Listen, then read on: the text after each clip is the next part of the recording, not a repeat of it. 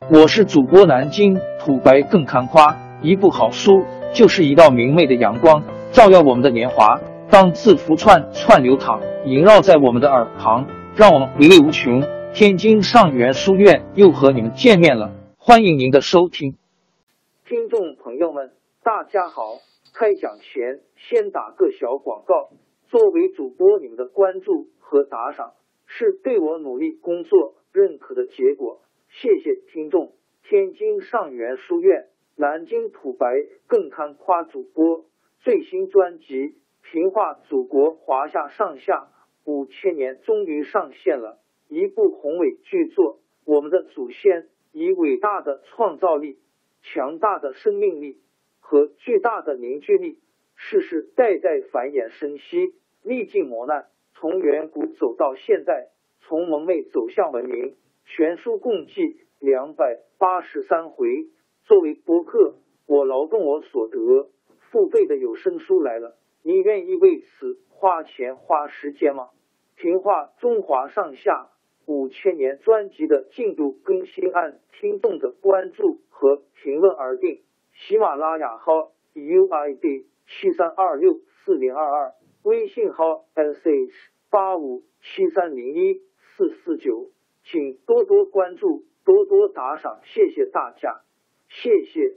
下面正式开讲《评话中华上下五千年》专辑。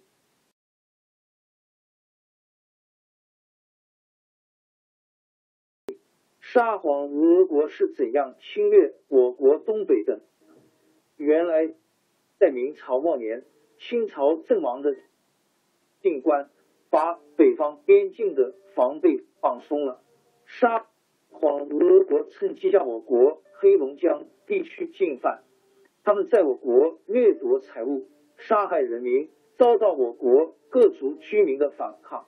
清朝进关后，派兵打击沙俄侵略军，收复了被俄国占领的黑龙江北岸的雅克萨，在今黑龙江呼玛西北漠河以东的黑龙江北岸，当康熙帝。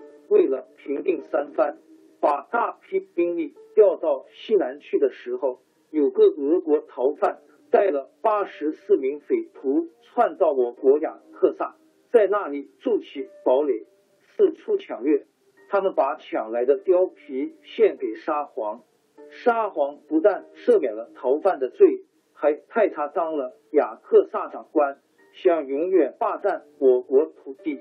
康熙帝刚刚。平定了三藩之乱，听到东北边境遭到侵犯，怎么不气愤？为了弄清敌情，他亲自到盛京，一面派将军彭春、郎谭介打猎为名到边境侦察，一面要当地官员修造战船，建立城堡，准备征讨敌人。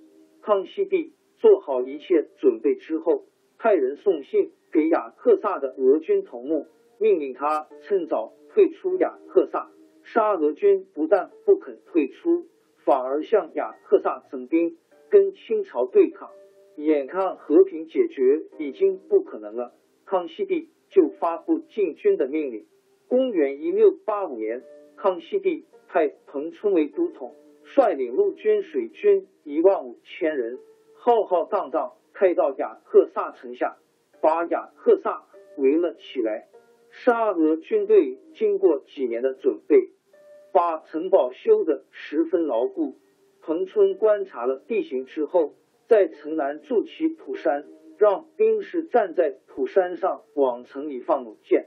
城里的俄军以为清兵要在城南进攻，就把兵力拉到城南，哪儿知道清军却在城北隐蔽地方放了火炮，城城北敌人防守空虚。突然轰起炮来，炮弹在城头呼啸着飞向城里，敌人的城楼被炮弹击中了，熊熊燃烧起来，天色渐渐发白。清军又在城下堆起柴草，准备放火烧城。俄军头目这才吓慌了神，在城头上扯起白旗投降。按照康熙帝的事前嘱咐。彭春把投降的俄军全部释放，勒令他们撤回本土。